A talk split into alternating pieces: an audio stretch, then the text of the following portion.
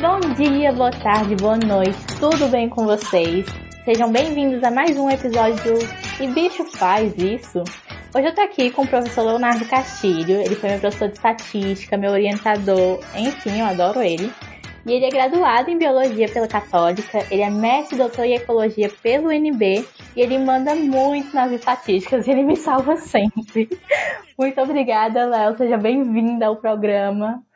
Obrigado, Dani, obrigado pelo convite, tô feliz de estar aqui. Léo, o que, que tu tem feito de interessante na pesquisa, nos laboratórios da vida? Ai, com essa pandemia eu não ando fazendo muita coisa em laboratório, não. Em laboratório mesmo, nada, né? Porque veio. Inclusive a gente estava com um projetinho junto, né? Que eu estou querendo retomar assim que possível. Mas juntou quarentena com várias outras coisas e acabei não, não tô mais frequentando o laboratório já tem muito tempo. Mas eu estou aproveitando para fazer alguns estudos teóricos mesmo. Estou um, com um artigo já praticamente aceito aí na área da estatística mesmo. Tem um outro em revisão, também um outro estudo teórico que eu fiz sobre a espécie que eu trabalho. E estamos aí fazendo esse tipo de coisa mais que dá para fazer de casa, digamos assim. É, é, é, como é que se fala? É home office de cientista é trabalho, é trabalho teórico. Então é isso que a gente está fazendo. Mas você pode dar spoiler de algum desses trabalhos pra gente, do que que tá rolando? A gente é curioso, a gente gosta de saber os detalhes. posso, posso, posso sim. Uh, o artigo que já foi praticamente aceito, deve sair logo, é um na PeerJ, né, a revista em que vai sair, que é uma comparação sobre o, o, a escola estatística frequentista, que é a mais tradicional, que é aquela que fica é, se apoiando no valorzinho de P para responder as perguntas, e uma escola não tão tradicional, baseada na seleção de modelos por A e C, que é um valor de ajuste do modelo, né? E essa, essa segunda escola tem ganhado bastante é, notoriedade e fama na, na, na, ecologia nos últimos, sei lá, 10 anos, mas não existia nenhum estudo que comparasse esses dois métodos de forma realmente pragmática e não tão filosófica, entendeu? E aí eu juntei com professora da USP, a gente fez esse artiguinho, ficou bem legal e tá já para sair.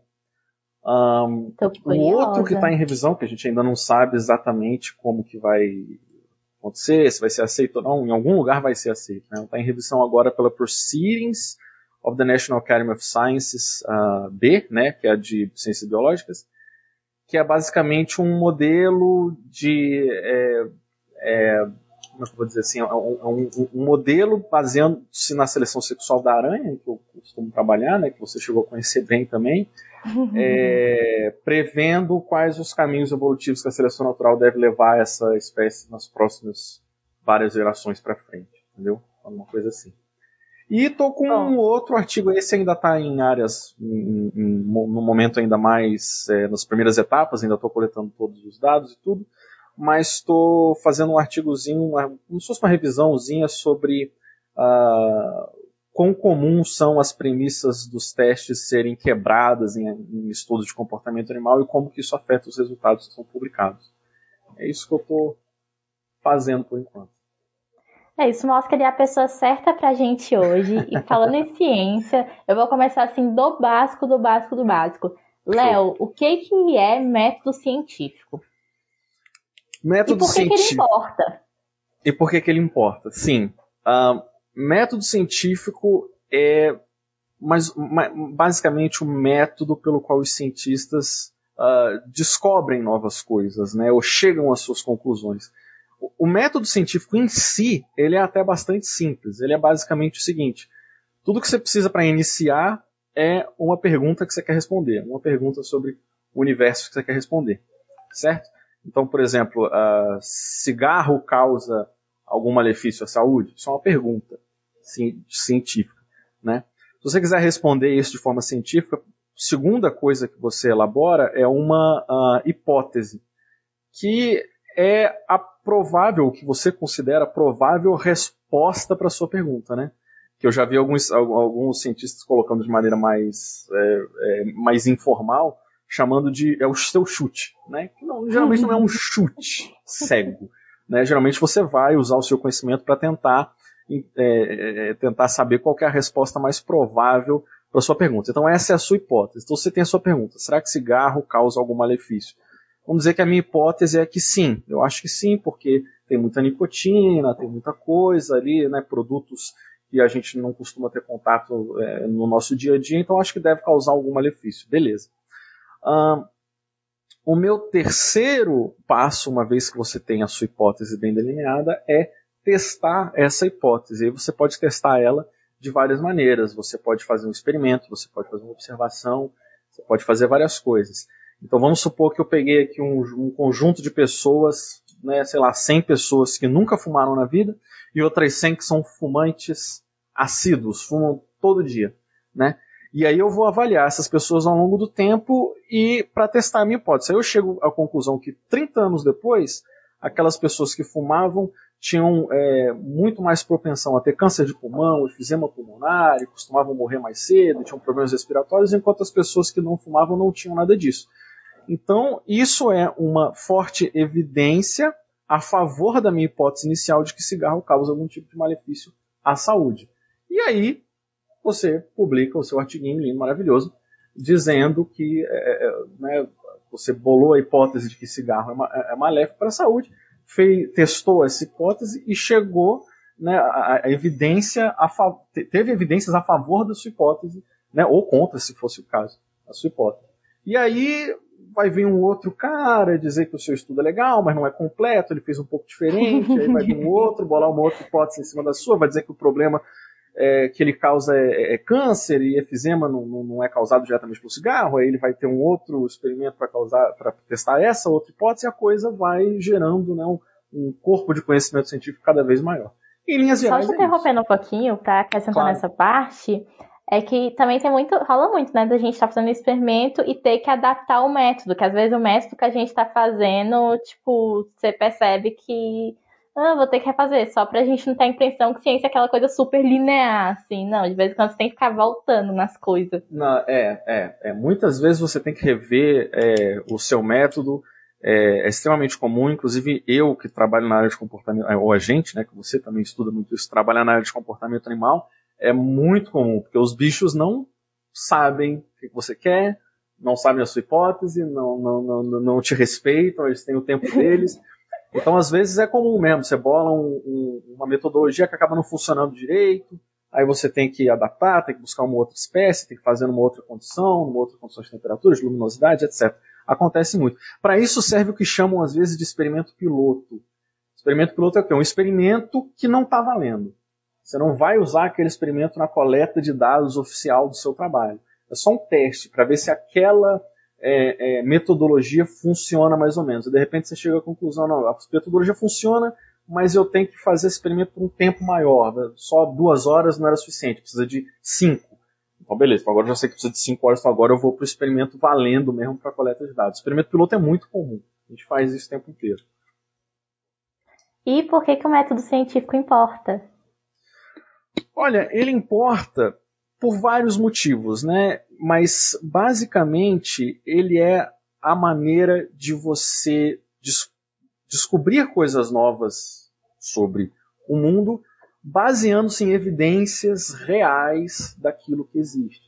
Então, assim, é, ciência não é necessariamente a única forma de você descobrir o porquê as coisas acontecem, mas ela é a única forma que é baseada em evidência empírica. Então, por exemplo, é, você pode querer saber por que, que as coisas estão acontecendo, você pode achar que Deus fez, ou Deus quis assim, e é uma, uma explicação perfeitamente plausível, mas não é ciência. Por quê? Porque não é baseado em fatos, em evidências concretas. Então, o interessante da ciência, o importante de seguir um método científico direitinho, é isso. É porque você está se baseando em evidências concretas, reais, para poder dizer se aquela sua hipótese é verdadeira ou não, e para poder dizer, né, para poder construir um corpo de conhecimento sobre o mundo. E se não for assim, então a ciência não serve para nada, né? Se você não tiver evidências reais sobre uma determinada questão, então você não está fazendo ciência. E é para isso, basicamente, que serve. É o, é o mais importante, eu diria que é isso. Reais e testáveis, né? Porque não adianta nada eu ter uma super pergunta e, tipo, como que eu testo isso? Exatamente. Uma coisa interessante do método científico também é que ele tem que ser reproduzível, né? Quer dizer, é, por que, que você no artigo científico você descreve os seus métodos direitinho? É porque outro cara, se ele quiser fazer o mesmo experimento depois, igualzinho o seu, ele consegue. É só replicar os métodos tudo certinho. Aí ele vai saber, é, de repente, teve algum problema no seu experimento que você não sabe, uma outra pessoa vai fazer um outro experimento igual, vai chegar num resultado diferente. Aí ela vai tentar entender por quê. Vai chegar uma outra pessoa, vai fazer um, um, experimento diferente, porém vai mudar uma variável ou outra, vai mudar uma coisinha ou outra, vai ver se o resultado muda. Vai entender que aquela pequena modificação que ela fez mudou o resultado, por que que mudou, e aí você começa cada vez mais a criar, é que é uma coisa que muita gente não entende também, a ciência precisa de tempo para se autocorrigir e, e, e se, se, se moldando aos poucos, entendeu? Não é assim, tipo, um artigo, pá, descobrimos o mundo, acabou. Não um artigo sobre um assunto é só a ponta do iceberg. A partir daí, vão vir mais, mais hipóteses, mais experimentos, mais observações, repetições do mesmo experimento várias vezes para ver se os resultados, para ver para onde os resultados vão e ir afunilando né, a, a, a, janela de possibilidades cada vez mais. Então, é, é, é o método científico é importante para isso, para você poder reproduzir, sim, e para você poder é, é, saber se a, ter a certeza de que aquilo que você está descobrindo é baseado em evidência empírica, real, sólida, realmente existente, para que você possa né, dizer que, que aquilo tem um, um, um, apoio científico para aquilo que você está fazendo. E não é só uma opinião, um chute, uma, uma crença, uma coisa assim. Nossa, e é engraçado, né? Tipo, essa questão da replicação, porque pelo menos quando a gente ouve isso na graduação, pelo menos quando eu ouvi de primeiro na graduação, eu não achava, tipo, tão importante assim, no sentido, tipo, ai, será que as pessoas realmente replicam com muita frequência? Porque na graduação a gente tem muito aquela visão de que experimento não pode ser igual, que você tem que ter uma ideia super nova, super inovadora. Uhum. Tem muito esse mito, né? Mas é interessante que, tipo, Bateman, no, no livro dele, Os Princípios de Bateman e tudo mais, ele fez as experimentos lá com as drosófilas, que ele fundou os três princípios, uhum. que basicamente dizia ah, não, é, fêmea é tudo recatada, macho é putão, o sucesso reprodutivo deles aumenta, uhum. delas não, não, não. Enfim, uma banda de mais machista, muito depois, tipo, em 2014, foi a Patrícia Brenner ou foi a Patrícia Gowat, eu acho que foi a Gowat, alguma dessas duas, refizeram, e elas refizeram, tipo, todo... replicaram o experimento para ver o que que acontecia. E aí elas viram que era... Mesmo? Com as drosófilas, elas fizeram igualzinho ah, tá. ele fez, igualzinho. E aí elas descobriram ah. que ele errou na contagem, porque ele contou os machos e não contou as fêmeas. Tipo assim, os filhotes dos machos, mas não. Ele meio que ignorou as fêmeas e tal. Mas era uma questão muito da tecnologia da época, sabe? Elas conseguiram fazer uma análise, tipo, por DNA, tudo bonitinho. E aí ah. viram que, na verdade, o sucesso reprodutivo delas era muito maior que deles, até porque a Drosophila tem a questão do esperma limitado, né? E tudo mais. Depois a gente foi descobrir, nananã. Sim, Enfim. é. É, essa questão da, da, da, repetibilidade, né, ou replica, replicabilidade da ciência é um, é um, pouquinho polêmico mesmo. Por quê? Porque eu, eu, acho que nenhum cientista vai abertamente dizer que isso não importa. A replicabilidade é importante, sim. Só que hoje em dia a gente vive num mundo em que valoriza, e tem que ser valorizado, claro, é, hipóteses inéditas, testes inéditos para hipóteses. Isso tem o seu valor. Mas eu acho que às vezes algumas pessoas é, é, se esquecem do valor que existe em replicar os experimentos já feitos também. Porque às vezes, é, é, por exemplo, as teorias que existem na, na, ciência mais consolidadas e mais importantes e mais assim já consideradas como verdade absoluta por todos os cientistas são aquelas que foram testadas inúmeras vezes de várias formas diferentes em várias condições diferentes e a hipótese sempre se confirmou. E aí você começa a chamar isso de teoria. Na área das ciências biológicas, cara, que eu atuo, o melhor exemplo é a teoria da evolução. Né? Darwin lançou o livro dele, Origem das Espécies, e explicou tudo bonitinho, como que ele achava que as coisas aconteciam lá no livro. O livro dele é muito mais o levantamento de uma hipótese do que qualquer outra coisa. Ele não testou muita coisa, tinha várias observações e tudo, mas foi mais o, o, o, o postular uma hipótese do que qualquer outra coisa. De lá para cá, o pessoal tem testado essa hipótese de várias maneiras diferentes várias, é, de cada uma das maneiras que testaram, já fizeram várias vezes também, é, é já fizeram com fósseis, já fizeram com bactérias, já fizeram de diversas maneiras diferentes, e aí a gente consegue se sentir confiante de que aquilo realmente acontece. Então acho que a gente, existem algumas pessoas, muitas pessoas na verdade, hoje em dia, que subestimam um pouco a importância de replicar os experimentos, replicar os estudos várias vezes, para se ter certeza do que está acontecendo. Ah, verdade. Até porque o cara pode ser azarado, o cara pode pegar lá o. É sério, ou sortudo, depende da forma como funciona, mas o cara pode ter pegado lá é, um grupo de fumantes e um grupo de não fumantes, e o grupo de fumantes morreu mais cedo por uma coincidência, por um azar do acaso, um, um alinhamento lá dos astros, né? Como é que a gente sabe que isso, que o cigarro realmente causa câncer? Ninguém tem dúvida disso, porque isso já foi, esse experimento já foi feito várias e várias vezes, com pessoas de várias idades, com pessoas de várias culturas, de várias cargas genéticas, etc, etc, etc. Então a gente pode dizer com segurança que o cigarro causa malefício da saúde. Não foi só um azar ou assim, uma coincidência de um único estudo. Tá. Eu vou dar um passinho para trás e vou uhum. te perguntar é, de onde que vem as boas perguntas? Vem do campo? Vem da literatura? Vem da vida? Eu sonho com a pergunta? Deus vai me dar? De onde vem elas? Olha, é... perdão, eu, eu diria que isso pode ser diferente para cada um, tá? Às vezes, às vezes, é, é, o processo científico ele é um pouco artístico também. Às vezes tem um pouco de inspiração, assim. Às vezes você você pode de fato sonhar, e nunca aconteceu comigo, mas você poderia sonhar com alguma coisa, ou, ou sabe, tá vendo um, programa na televisão, ou conversando sobre alguma coisa, e dá um estalo assim, então, ué, nunca pensei nisso. Isso pode acontecer. Eu sou um cara um pouco mais técnico, eu sou um cara mais, mais nerdzão, assim, eu sou um pouco mais técnico. Então, geralmente, as minhas perguntas vêm de artigos que eu estou lendo entendeu? Artigos que eu estou lendo, quer dizer, só para dar o exemplo de um, um artigo que eu já citei, eu estava lendo outros artigos, né, pra, na época do doutorado e tal, e esses outros artigos diziam o seguinte, ah, é, os modelos teóricos afirmam que espécies, né, que têm reprodução desse, desse, desse jeito, elas tendem a evoluir dessa e dessa forma. Aí eu pensei, ah, minha espécie tem uma evolução, né, uma, um, um, um um, uma, uma, reprodução desse, desse, desse jeito que ele está narrando. Será então que a minha espécie vai, vai corroborar com o modelo teórico dele? E aí surgiu a minha pergunta e foi. Estava lendo um artigo surgiu a pergunta para fazer outro. Mas isso pode acontecer com bate-papo no laboratório, isso pode acontecer de qualquer forma. É, a pergunta é uma coisa que você quer saber e não sabe. Pode ser literalmente qualquer coisa. Uma coisa que você queria saber e não sabe. E às vezes as pessoas já descobriram. Aí você vai pesquisar e você fala, não, já essa minha pergunta já responderam muito bem respondido não vou me dar muito trabalho. Mas muitas vezes é alguma coisa um pouquinho mais inovadora que vale a pena investir. Vem, vem pode vir do campo, pode vir de literatura, pode vir de uma conversa com um amigo, às vezes uma conversa com um familiar que nem entende de ciência, de nada, o cara joga uma questão, você liga os pontos. Enfim, pode vir de qualquer lugar. Ai, acho chique. E, é chique, assim, é chique. tá. A gente vai, a gente elabora a pergunta, faz as hipóteses, e tem muita questão das variáveis nos métodos, né? Para começar, o que, que, o que é variável, né? Quais, uhum. E quais são os tipos de variável?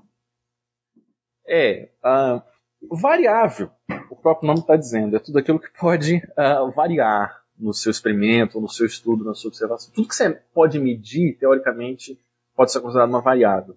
Né? Uh, então, quando você trabalha com ciências, na maioria das vezes, para não dizer sempre, você está trabalhando mesmo com variáveis, né? com o peso de algum animal, a taxa reprodutiva de algum lugar, a taxa de fotossíntese de um lago, ou a riqueza de espécies de alguma coisa, ou a coloração de algum objeto ou de alguma espécie, enfim. Né? Alguma velocidade de alguma reação química, etc, etc, etc. Então, tudo isso são variáveis que você mede né? na hora de fazer o seu experimento. E existem vários tipos de variáveis, sim. Aí, aí a gente começa a entrar num, num campo um pouquinho mais técnico, né? É, que são os tipos de variáveis. Então você tem, é, do ponto de vista de experimentação mesmo, os dois tipos de variáveis mais importantes são as variáveis dependentes e as independentes. Basicamente, variável é dependente num experimento, geralmente é aquilo que você está medindo. Aquilo que vai depender das condições que você está aplicando no seu experimento. E as variáveis independentes é aquela que não depende das demais condições. Então, uh, por exemplo, voltando lá para o meu exemplo inicial de, de fumantes, né, malefícios do cigarro, né, A minha variável dependente ali seria os malefícios à saúde, ou taxa de mortalidade, ou qualquer coisa assim. Porque a minha variável depende, teoricamente pelo menos, da condição do cara, se ele fuma ou se ele não fuma. A variável independente seria justamente essa, fumante ou não fumante, porque isso não está dependendo de nenhuma outra condicionante dentro do meu estudo. Mais ou menos assim. E aí você tem é, é, é estudos em que você tem várias variáveis dependentes ou várias independentes, uh, etc. Tá, e você falou muito disso em experimento, mas também tem estudos descritivos. Como uhum. que isso funciona nos estudos descritivos? Na verdade, é a mesma coisa. A, a, a, a diferença, eu falo muito em experimento, porque, é, como eu disse, eu sou um cara um pouquinho mais técnico, né? minha linguagem tende a ser um pouco mais técnica, mas Cara, é, a diferença de, de, um, de um estudo experimental para um estudo observacional é que no experimental você controla mais variáveis. Mas nos dois casos você observa o que está acontecendo. A diferença é mais teórica do que qualquer coisa. Então, por exemplo, uh, se você vai para o campo e observa a riqueza de espécies, a taxa de fotossíntese, qualquer coisa, você vai ter a sua variável que você imagina que seja dependente das demais, e a sua variável, as suas variáveis que você imagina que sejam independentes daquilo que você está medindo. Mesma coisa no laboratório, só que no laboratório geralmente você consegue, hum, como é que se fala, controlar, né, como a gente diz, muitas variáveis independentes. Você controla a luminosidade, você controla a umidade, você controla a temperatura, você controla um monte de coisa. Que no campo você não consegue controlar nada disso. Então, por isso que muitas vezes experimentos, né, assim, laboratoriais, para testar hipóteses num nível mais fino, mais é, detalhista, geralmente eles são melhores, porque você consegue justamente controlar muitas variáveis independentes, não deixar elas afetarem uh, o seu estudo. Mas eu não quero tirar o crédito dos estudos observacionais, tá? Que também são importantes, porque muitas vezes no laboratório o bicho faz uma coisa, no campo ele faz outra. Então, se você ficar é testando só. Muito, verdade, é o que a gente né? vê pra caramba, a gente vê isso o tempo inteiro. Então, se você ficar só testando no laboratório, laboratório, laboratório, você vai chegar à conclusão de que o bicho age assim, assim, assado, sendo que no campo ele pode agir de uma outra forma. Então, caminhar lado a lado entre estudos observacionais e, e, e, e, experimentais são importantes e essa, toda essa teoria de hipótese, coleta de dados, variável dependente e independente serve nos dois, no, nos dois campos igualmente bem. E aí eu acho que vale a pena o cara pensar o que, que ele gosta mais de fazer. Eu conheci gente que tinha tara de ir para o campo. O cara adorava acordar às 4 horas da manhã passar o dia no mato e voltar para casa cheio de picadas de mosquito era a vida do cara. Vai fazer isso então, tá feliz.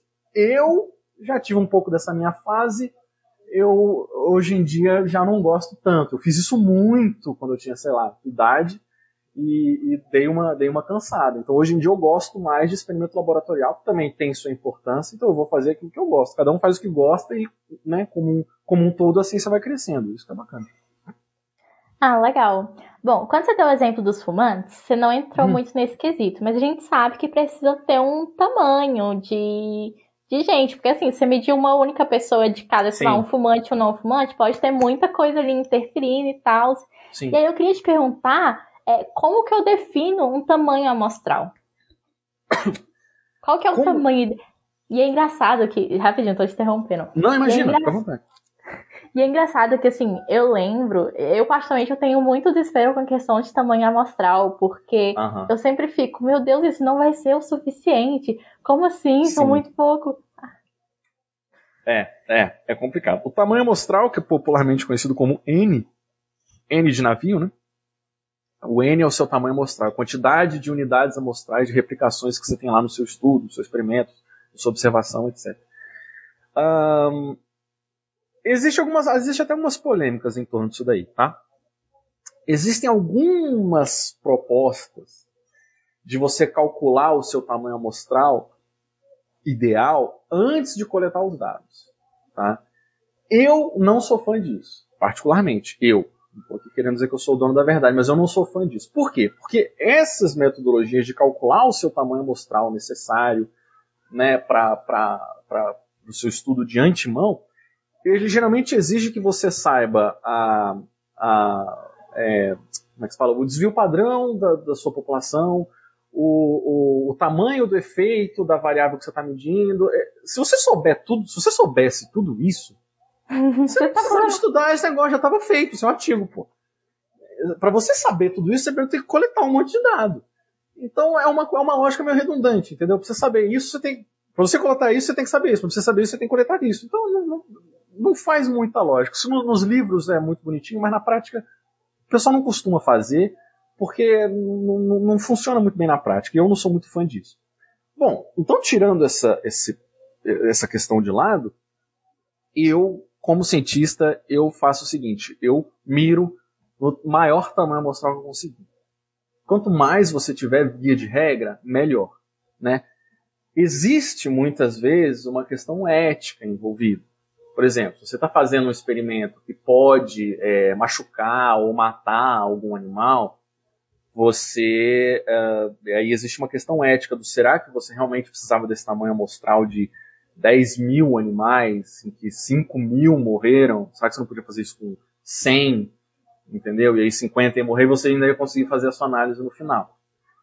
Existem estudos que não têm essa questão ética. Né? Você vai para o campo só observar o bicho de longe, você pode observar o mundo todo, não tem problema nenhum. Mas se tiver que trazer para o laboratório, principalmente se tiver que matar um animal ou, ou fazer algum procedimento que possa estressá-lo ou machucá-lo, se você está trabalhando com seres humanos, aí é mais complicado ainda, né? Aí a questão ética vai lá para cima mesmo e aí tem que realmente respeitar muito.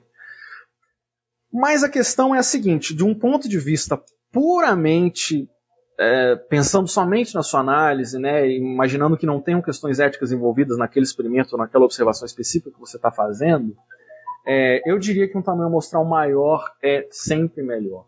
Por quê?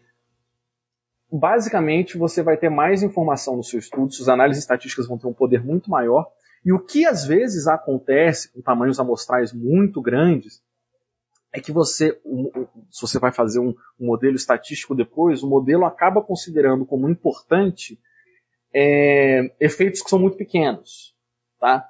Então, por exemplo, voltando no, no exemplo dos fumantes, vamos supor que, é, é, que isso não é verdade, tá, gente? Todo mundo já sabe que essa literatura de, de os malefícios do cigarro já está muito bem consolidada, mas só a título de, de exemplo teórico mesmo. Vamos supor que os fumantes tenham uma chance de 0,001% a mais de desenvolver câncer. Muito, muito pouco. Se você tiver um tamanho amostral médio ou simplesmente grande, essa, essa diferença não vai ser detectada pelas análises. Se você tiver um tamanho amostral imensamente grande, essa diferença ela não só vai ser detectada, como ela vai ser considerada altamente importante dentro do seu modelo. E aí surge uma certa é, dualidade, quer dizer, a diferença, o modelo considerou importante, mas ela é muito pequena. Então será que ela é importante mesmo? Só que se o cara, se o estudioso estiver atento, ele consegue pegar essas diferenças. Falar assim, o modelo detectou isso daqui como importante, porém a diferença era só de 0,0001%. Uh, o que eu, como cientista, considero importante ou não considero, ou acho que é relevante, ou acho que não é, ou acho que merece uma política diferente em relação a, a, a cigarros ou não merece, aí você interpreta é melhor do que, na minha opinião, é melhor do que o estudo não enxergar o resultado. E você achar que o efeito é zero, quando na verdade é 0,0001. Quanto mais fino você conseguir ir na sua, na sua, na sua conclusão, melhor. Só que você tem que ter a decência e a maturidade de interpretar aquele número como ele realmente é. E não ficar achando que, simplesmente porque é uma diferença que o modelo encontrou, ela necessariamente é importante. Nem sempre ela é importante, mas ela está lá e merece ser discutida como tal. Então, para mim, o ideal é sempre ter um tamanho amostral o maior possível, é, até porque a gente sabe também que tem bicho que morre no meio do caminho, tem cara que, que resolve sair do país, então o, seu, o, o, o, N inicial que você coleta nunca é, quase nunca é o final que você tem nas suas análises, sempre reduz um pouco, né? Então, se não tiver nenhuma questão ética envolvida, só mira para o mais alto possível. Se tiver, aí você tem que botar um pouquinho na balança certas coisas. Né? Justo. Léo, eu queria que você falasse um pouquinho para a gente sobre teste de escolhas, de efeito de tratamento e de correlação. Hum. Um, bom, são, são, são os testes estatísticos, né? Basicamente. Uhum. Né? Por exemplo, para você detectar o efeito de uma variável sobre outra, você pode fazer isso de diversas formas. Tem vários testes que podem fazer isso, mas é basicamente é, é um, um, teste que vai geralmente analisar a diferença entre médias, né? ou proporções. Então, novamente, no nosso exemplo lá, qual a proporção dos fumantes que teve câncer e qual a proporção dos fumantes que não teve? Ah, foi 10% aqui e 12% ali, ou vice-versa. E essa diferença, ela é importante ou é só uma mera coincidência? Aí é que entra realmente o teste estatístico, que ele vai te dizer qual a probabilidade dessa diferençazinha ter sido só uma coincidência.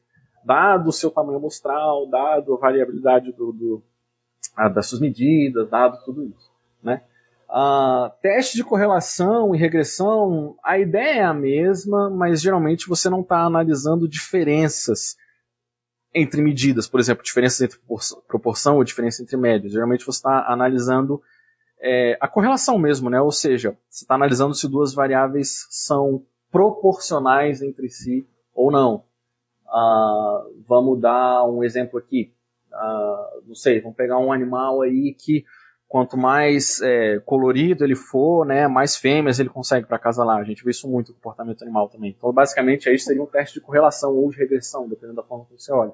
Mas o, o conceito é o mesmo, quer dizer, você está vendo se duas variáveis, coloração e parceiros sexuais, são é, diretamente proporcionais ou inversamente proporcionais, ou se não existe relação de proporcionalidade entre eles. Novamente, tem vários testes de correlação, várias formas de fazer regressão, mas é, a, a ideia geral é, é, é, essa. E são testes usados o tempo inteiro, né? O tempo todo. É, assim, a gente fala muito de teste estatístico, e aí uhum. vem o monstrinho da sala. O que é o p-valor e qual a importância dele, assim, tipo, como, como que eu interpreto meu P, tipo, sabe? Aliás, uhum. gente, essa pergunta que eu encho o saco do Léo, acho que toda vez que eu te mando mensagem, uhum. é, é pra te encher o saco com isso. Não, não enche o saco não, imagina. O valor de P é outro valor polêmico e um valor mal interpretado muitas vezes, tá? O que acontece? Quando você vai fazer um teste estatístico da escola frequentista, ou seja, aquele que te dá um valor P no final, esse valor de P, colocando de forma bem técnica, é o seguinte: quando você vai fazer uma, uma análise estatística, você tem um resultado no final. Por exemplo, se você vai fazer uma nova, né, análise de variância, uma das análises mais comuns famosinhas aí que tem, você tem um valor F, certo? Seu valor F vai ter lá, vai ser igual a um número qualquer, certo? Um, o que, que acontece? Esse valor de F, ele, conforme as, a, a, o efeito no seu teste, no, no seu experimento, por exemplo, conforme esse efeito vai aumentando, esse valor de f vai também aumentando. Ou seja, é, voltando no exemplo dos fumantes, tá? Vamos supor que o cara fez, sei lá, uma nova de alguma forma, o cara que fuma nenhuma, fuma dois cigarros por dia, fuma dois maços por dia, tem lá os tratamentos dele. Então, quanto maior a diferença no resultado final do seu, do seu estudo, né, maior esse valor de F vai ser. Se o cara que fuma, o, o cara que fuma, não fuma nada, o cara que fuma pouco, o cara que fuma muito, todos tiverem o mesmo resultado no final, exatamente o mesmo, seu valor de F, uh, teoricamente, ele vai ser 1.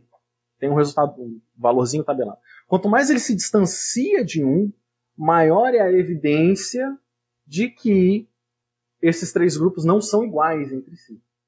E aí o valor de P ele vai dizer justamente o seguinte: qual que é a probabilidade de você encontrar um valor de f igual ou maior ao que você encontrou, caso os seus tratamentos sejam iguais, caso não exista efeito no teste que você fez. Esse exemplo que eu dei foi de uma nova, mas qualquer, qualquer valor de P ele vai ter essa mesma lógica. Ele vai te dar qual que é a probabilidade de você encontrar um valorzinho lá na sua análise estatística igual ou mais extremo ao que você encontrou, dado que não existe efeito no experimento que você fez ou na observação que você fez. Entendeu? Então, se esse valor de P for alto, significa que num mundo onde aqueles grupos não têm diferença entre si, a probabilidade de você encontrar a, a, o, o, valor que você encontrou é alta. Então você acaba concluindo que provavelmente então aqueles, aqueles é, experimentos não têm efeito nenhum, aquela observação não tem diferença nenhuma entre si. Se o valor de P for baixo, significa que a probabilidade de encontrar aquele valor, num mundo onde ah, não exista diferença entre as observações é baixa. Então deve existir uma diferença entre as observações. E aquela diferença que você encontrou de 10% a mais de caras que ficaram com câncer contra e, e, aqueles que não ficaram, essa diferença é a que a gente chama de significativa, né? Porque provavelmente aquela diferença não seria encontrada caso é, aquele valor numérico que você encontrou não seria tão extremo se esse efeito realmente não existisse. Essa é a definição mais, assim, obviamente, para explicar um pouquinho melhor, a pessoa teria que ter um certo conhecimento de estatística, de hipótese, matemática e tal. Mas só colocando de forma um pouco mais uh, é, leiga, seria, seria isso. E as pessoas interpretam o P de várias maneiras diferentes. Entendeu? A maneira correta é essa que eu falei, a maneira exata mesmo. Entendeu? E aí tem gente que diz que a, a probabilidade de da sua hipótese nula estar tá correta, ou a, ou a, a, a nível, a, a, força de evidência a favor da hipótese e tal. Não, não é bem isso. É só a probabilidade da estatística que você encontrou ser igual ou mais extrema, dado que não existe efeito no experimento que você fez. É isso. E onde que entra o valorzinho de corte? 0,05? 0,05, é, é, que é o alfa, né, que o pessoal chama. Aí o pessoal diz o quê? Se o seu valor de P for maior do que 0,05, você considera que não existe efeito lá no seu experimento. Se o valor de P for menor que 0,05, aí sim, considera que existe um efeito. Esse Isso também é polêmico, né? É, é. O alfa é. O alfa é polêmico, mas é porque também as pessoas às vezes agem como pequenos robozinhos ao invés de seres pensantes. Aí acaba dando polêmica. O próprio Fischer, o próprio Fischer, o, o criador do valor de alfa, o cara que inventou a nova e essa parada toda, ele próprio havia dito: não se deve ficar preso demais a um único valor de alfa. Ele falou isso lá em 1920, 30, sei lá o quê. Entendeu? E até hoje tem gente que ainda não escutou. Tem gente que ainda não entendeu isso que ele falou. O valor de alfa de 0,05 ele não é um valor mágico, ele não é baseado em nenhuma teoria matemática muito sólida, ele é mais assim, como que alguns pioneiros enxergaram esse valor como um valor razoável para a época em que eles trabalhavam, que já tem muito tempo, né? E aí virou uma coisa meio cultural, assim, vamos colocar o 0,05 como valor de corte, porque é o que todo mundo faz, virou, virou uma, uma coisa cultural mesmo. Né? Não tem problema nenhum você usar esse valor, inclusive ele já está tão estabelecido né, que hoje em dia você pode seguir essa linha. Só que é importante você saber interpretar o seu valor de P fora dessa caixinha binária entre significativo ou não significativo, maior ou menor do que 0,05. Né? Então existe uma série de coisas que você pode fazer. Eu mesmo já tive eh, resultados em que o valor de P foi maior do que 0,05, mas eu comentei, olha, temos um tamanho amostral pequeno, temos uma, essa outra evidência aqui de que esse efeito provavelmente é real, então embora esse valor de P seja um pouco maior do que 0,05, eu considero ele como possivelmente significativo.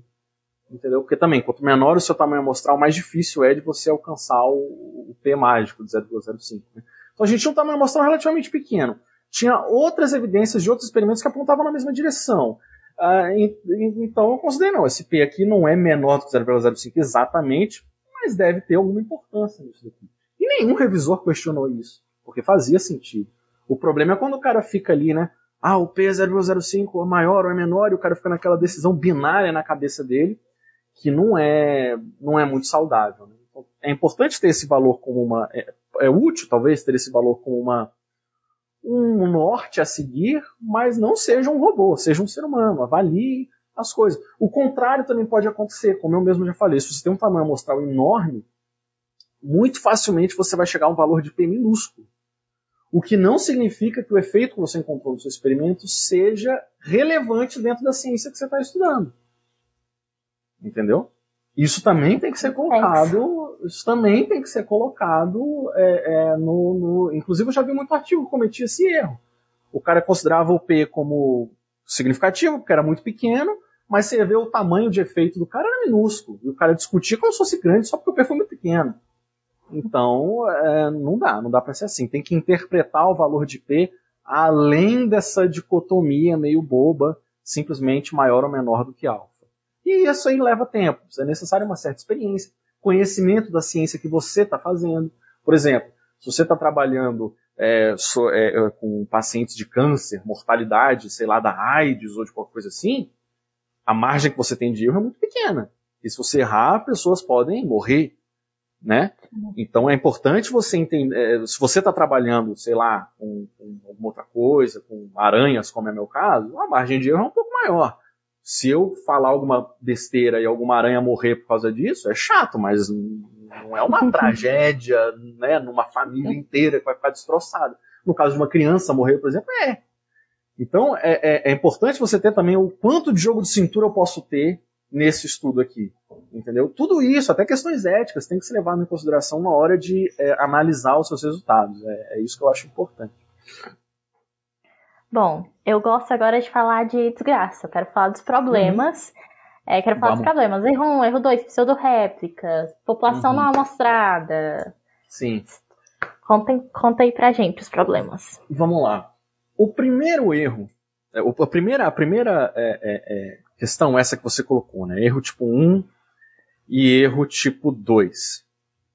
Um, uh, basicamente, o erro tipo 1 é caso você, se eu não me engano, é caso você rejeita uma hipótese nula que, deve, que deveria ser aceita, né? Ou seja, por algum motivo, o seu valor de P deu abaixo do alfa mágico lá de 0,05 por uma mera coincidência, por uma sorte, por um acaso do destino, né? E aí, o, o, o seu efeito lá no seu experimento, na verdade, ele não tinha um efeito, mas o seu teste detectou um, por acaso.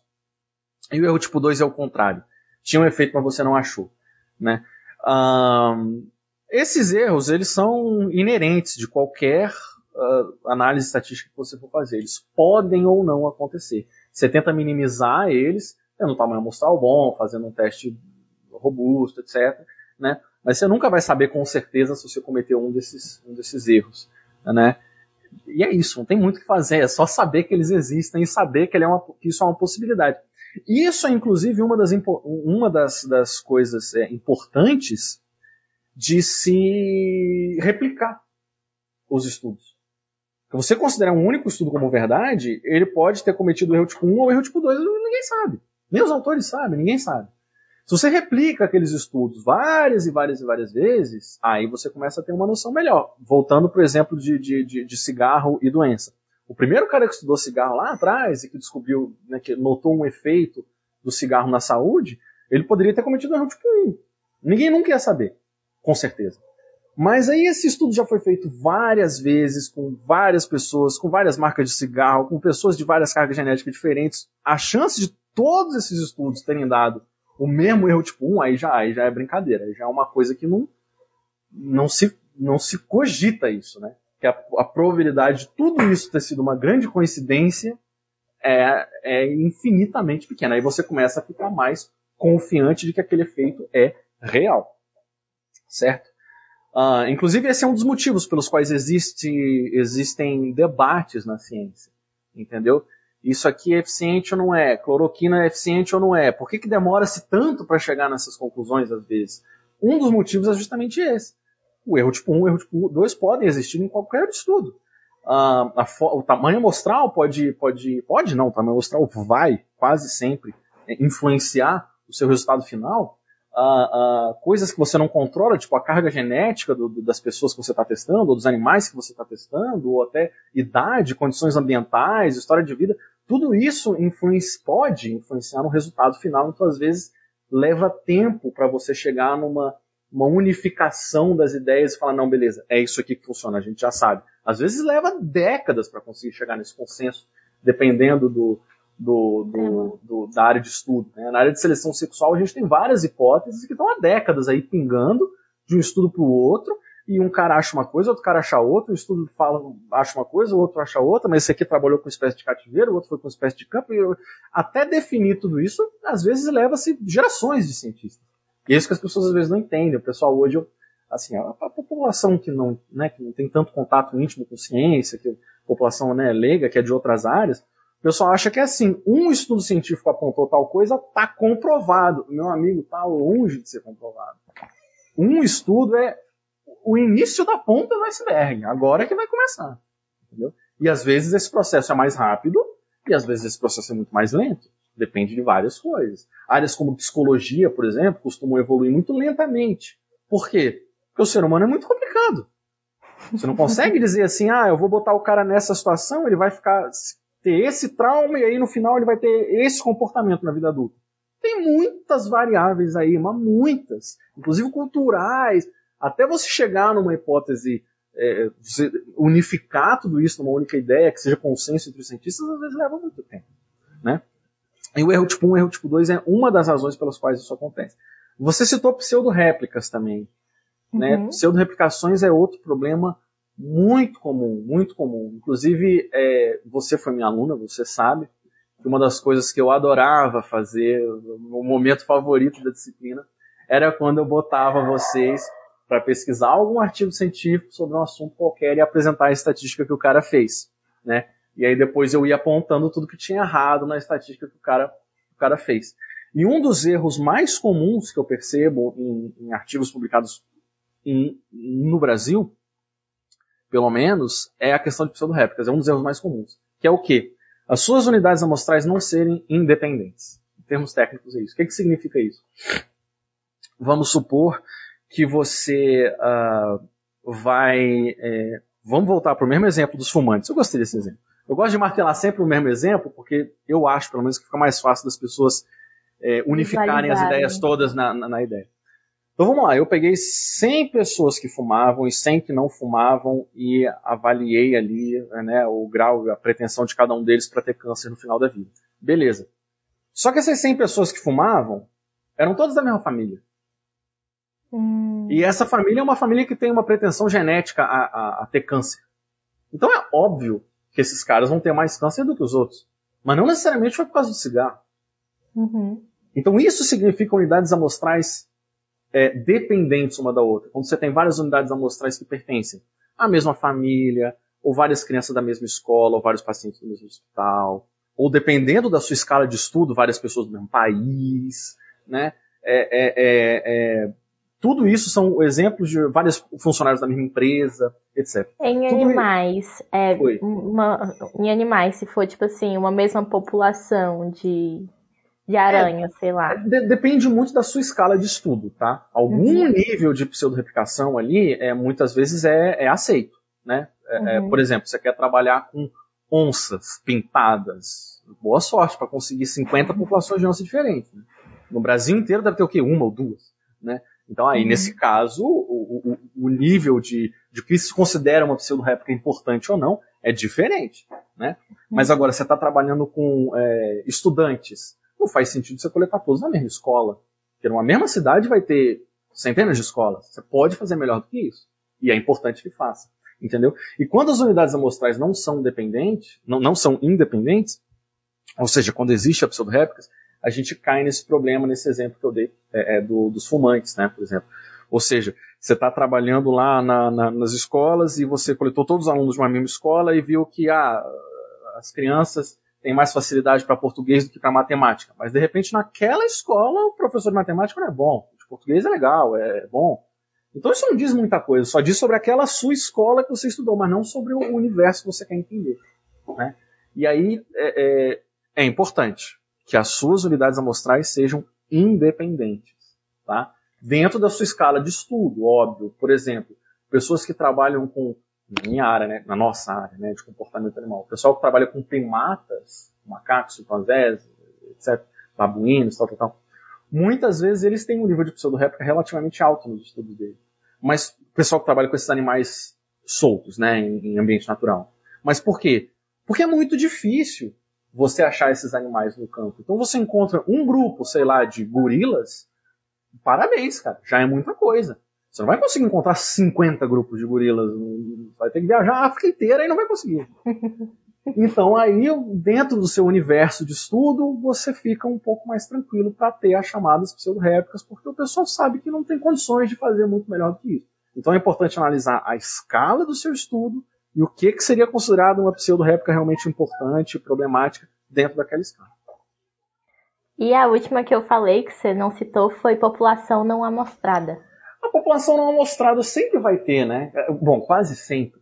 Né? A diferença de população e amostra é basicamente o seguinte: a população é todo todo o conjunto de dados que você está interessado, né? Então, é, todos os caras, todos os fumantes do mundo, junto com todos os não fumantes do mundo, essa é a sua população, ou seja, tu é o planeta Terra inteiro. Você não vai conseguir amostrar todo mundo. Né?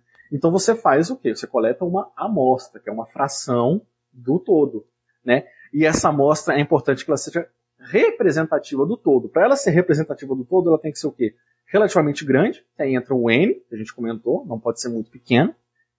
E tem que ser, as unidades amostrais têm que ser independentes, como a gente já falou, que é a questão da pseudo-réplicas. Né? Se, o tamanho, se a sua amostra for muito pequena ou muito pseudo-replicada, ela não é representante da sua população como um todo. Então ela não serve de muito pouca coisa ou nada. Se a sua amostra for relativamente grande e não tiver pseudo-réplicas, ela representa o todo relativamente bem. Né? O pessoal que, vai, que faz é, é, pesquisa de intenção de votos, por exemplo, eles têm que se preocupar muito com isso. Por quê? Você vai lá ver quantos caras vão votar no, no, no, no candidato tal ou no candidato tal para presidente. A gente sabe que, por exemplo, o Nordeste do Brasil tende a votar mais em, em candidatos de esquerda. Tende a, não é que todo mundo lá é esquerdista, lógico que não, não é, não quero fazer nenhum estereótipo aqui, mas eles, a maioria das pessoas lá é de esquerda, a maioria das pessoas em São Paulo é de direita. Então você vai fazer uma pesquisa eleitoral na cidade de São Paulo e não vai coletar ninguém do Nordeste, ou o contrário, essa amostra não é representativa do seu todo. Então o pessoal que faz pesquisa eleitoral mexe muito com essa questão. Eles é, é, pegam lá todas as regiões do país, aí amostram em cada região de maneira proporcional à população do país. Por exemplo, em São Paulo tem uma maior concentração de pessoas do que em Manaus. Então a quantidade de pessoas entrevistadas em São Paulo tem que ser maior do que a quantidade de pessoas entrevistadas em Manaus, na mesma proporção. Se você entrevista né, 100 mil pessoas em Manaus e 100 mil pessoas em São Paulo, aí vai dizer, não, os candidatos estão empatados. Mas não estão, porque na hora de votar mesmo vai ter mais eleitores paulistas. Porque tem mais gente em São Paulo. Então tudo isso tem que ser levado em consideração para que a sua amostra seja é, representativa da sua população.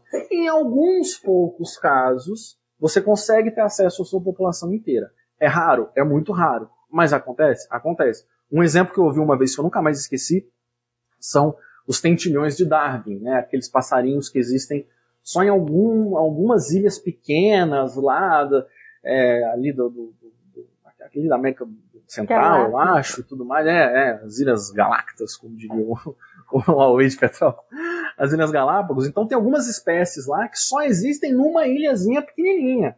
Então só existem, sei lá, é, mil indivíduos daquela espécie no mundo todo. Aí o cara vai para ele e às vezes ele consegue a, né, pegar toda a população. Ele não tem que lidar com esse problema de população em amostra. Mas isso é raríssimo. Na maioria das vezes você vai precisar de uma amostra, uma fração da sua população. E você precisa que ela seja devidamente replicada, ou seja, sem pseudo-réplicas, e que o tamanho amostral seja relativamente grande para que ela seja representativa do todo e que para então o seu resultado possa ter alguma confiabilidade.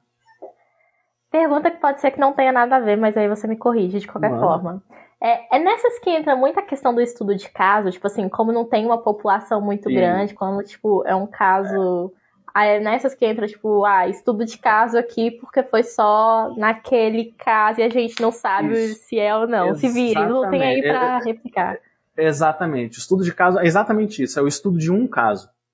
Então você vai ver lá é, é, é pessoal da, da, medicina às vezes faz muito, faz muito isso, né? Nasceu uma criança com algum tipo de deformidade específica, não sei os médicos lá eles fazem um estudo de caso, quer dizer, eles vão publicar alguma coisa sobre aquela criança, aquele, aquele caso específico, né? É, na biologia já é mais raro, mas acontece também. É, e aí aquele negócio, significa que esses estudos não têm importância? Não, eles têm sua importância, claro que tem. Só que esses estudos de caso dificilmente vão é, revolucionar alguma coisa. Por quê? Porque a amostra é muito diminuta. Então você, é difícil você tirar conclusões sobre o todo da sua população baseados em uma única amostra, unidade amostral. Entendeu? Mas sim, é, é, exatamente isso que se chama de estudo de caso. Quando você vai estudar um único caso, né, por alguma curiosidade que tem lá naquele caso. É, me parece muito mais que o estudo de caso é tipo um pontapé inicial para tipo ó, oh, isso aqui aconteceu. Se alguém quiser investigar mais, tipo, em outras populações, se... Pode ser, pode ser, tipo, pode ser. Pelo menos eu li um essa semana que era da Jassanã. Tipo, era uma Jassanã que tinha três machos. Jassanã é uma ave poliândrica, canso de falar dela no voyeur. e ela e ela. To, os machos, toda vez que vinha os primeiros ovos. A árvore eles tem sexos separados, então. Tem árvore macho, árvore fêmea, é isso? É, as aves. As, é, as porque aves. tinha uma sim. fêmea e três machos. Ah, tá, Jassanã. tá, tá, tá, tá, tá. É. Aí, é, toda vez que vinha, toda vez que a fêmea colocava os primeiros ovos ali pra cada macho, eles matavam os primeiros. Sempre, tipo assim, primeiro eles matavam tudo. Os machos matavam? Matavam, era infanticídio. Matavam porque, assim, o que o artigo discute é que Uhum. poderia ser porque como é, o esperma fica no trato da ave por muito tempo, poderia ser que aquele filho não necessariamente seja daquele macho. Daquele aí macho. ele queria meio que, tipo, se certificar, tipo, da paternidade. Sim. E aí esse artigo até me deixou curiosa, tipo, ah, será que é assim no geral? Será que foi só naquele? Mas aí ele estudou uma única fêmea? Foi só eles, é, só, foi só esse caso, assim, era só esse, É. esse estudo de caso. É, então é um estudo de, exatamente, é um estudo de caso. Aí agora outros caras podem, ou até os próprios, né, autores podem agora coletar outras fêmeas, fazer outras observações para tentar ter uma resposta mais ampla, né, sobre o problema. Sim. É, Léo, pra gente finalizar, eu Hum. queria saber que mensagem que você gostaria de deixar, algum livro pra indicar, se sobre estatística, conselhos, deem conselhos pros nossos universitários que estão se ferrando na estatística todo dia. E eu nem tô falando só de mim. Conselhos pra galera que tá é, precisando aprender mais estatística. Vamos lá. Ah, tá, eu, eu, eu vou pegar um livro aqui então, deixa eu ver se eu ah, lembro do livro exatamente. O nome do livro é Integrative Statistics for the Social and Behavioral Sciences, do James Ha e da Rini Ha, que são marido e mulher, né? É, embora o título em inglês possa é, afugentar algumas pessoas, mas é, na minha opinião, de longe o melhor livro de estatística para quem está começando. De longe, tá? Ele é muito bom, ele é muito claro, ele mostra as fórmulas, mas de uma forma didática, ele dá exemplos interessantes. É, é, e- embora ele seja focado nas ciências comportamentais e sociais, ele serve para pessoas de qualquer área do conhecimento, porque estatística, no final das contas, é quase tudo é, a mesma coisa, né? Ahn, e assim, fora isso, cara, o conselho que eu tenho para dar é, apesar de ser uma matéria chata no primeiro momento, ah, dediquem-se, dediquem-se a ela. Se você quer trabalhar com pesquisa algum dia na sua vida, você vai ter duas opções. Ou você aprende estatística muito bem aprendido, ou você vai virar um pesquisador medíocre. Essas duas opções que você tem. Essa segunda eu não acho que é bem uma opção, né? É uma coisa que a gente quer evitar. Então, É. estuda, cara. Estuda estatística, sempre estude cada vez mais, não tenha medo, vai atrás. Entenda a importância dessa ciência para a ciência que você está mexendo e saiba que é, é importante. Eu tive muita dificuldade de estatística lá no início. A minha, acho que eu nunca falei isso publicamente, mas a minha menor nota em toda a minha graduação foi em bioestatística. Chocada. Foi a menor nota que eu tive em toda a minha graduação. Até hoje eu tô puto com isso. Mas, mas eu fiquei tão pé da vida que eu resolvi estudar de, assim, de pirraça, entendeu? E acabei gostando. Quando você começa a aprender, você acaba gostando. Tem alguns cursos muito bons que dá para fazer, que dão aquele pontapé inicial no seu conhecimento. Já faz o alto Java. Já faz o alto, já vai. Agora com pandemia eu não estou dando curso, mas eu dei um é, um pouco antes da pandemia começar. É, existe um site também muito bom chamado. ah, deixa eu ver. Putz, o site que era mais fácil de lembrar o nome eu não vou lembrar, mas aí você põe na descrição depois. Tá. É, mas existem alguns sites bons também que toda semana eles fazem um blogzinho lá sobre algum conceito novo. E você pegando, indo aos poucos, pegando esses livros, lendo esses blogs, essas coisas, você vai aos poucos aprendendo cada vez mais. E você vai ver, cara, quando você começa a entender de estatística, o nível de interpretação dos seus resultados vai aumentando exponencialmente. Não tem escolha. Se quiser fazer ciência, tem que entender desse negócio. Quer goste, quer não. Mas com o tempo você aprende a gostar. Não é tão ruim assim, não. Eu vou também dar uma dica que, pelo menos, me ajuda bastante. Tem um blog que é de um professor da USP. Eu vou deixar na descrição, que também não vou lembrar o nome dele. Uhum. E ele é, funciona um manual para quem acabou de entrar num laboratório. E aí, tipo assim, ele vai, ele vai te ensinar a virar gentinha. Então ele te ensina a interface do R todinha. Olha ele te ensina. É, ele te ensina, tipo assim, desde métodos assim, de pesquisa, desde tipo sacadas de campo, porque às vezes a gente vai tão cru pro campo e não sabe nem o que levar, não sabe é. nada, assim. E, e, esse site é literalmente é um guia, tipo assim, vira gente, pequeno cientista, vai lá, vai.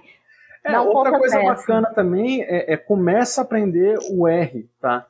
Porque é, eu, pelo menos, cometi esse erro. Eu queria primeiro aprender estatística para depois mexer com esse bicho de sete cabeças que é o R. Mas se você aprende os dois ao mesmo tempo, em paralelo, fica muito mais fácil. Tudo fica mais fácil. O R e a estatística. Muitos livros já ensinam estatística, já ensinando como fazer as contas já no R, entendeu? Então, se você está de mente aberta para aprender os dois em paralelo, embora no primeiro momento possa parecer um inferno, é um, um passo maior do que as pernas, mas não, cara. Você vai ver lá na frente que facilita, na verdade. Ah, então beleza. Muito obrigada, Léo, pelo convite. Muito obrigada por ter disponibilizado aqui seu tempo pra gente. Eu que agradeço. Obrigado pelo convite. Precisando de mais coisas, é só chamar. então, tchau, gente. Muito obrigada por ouvir até aqui. Tchau.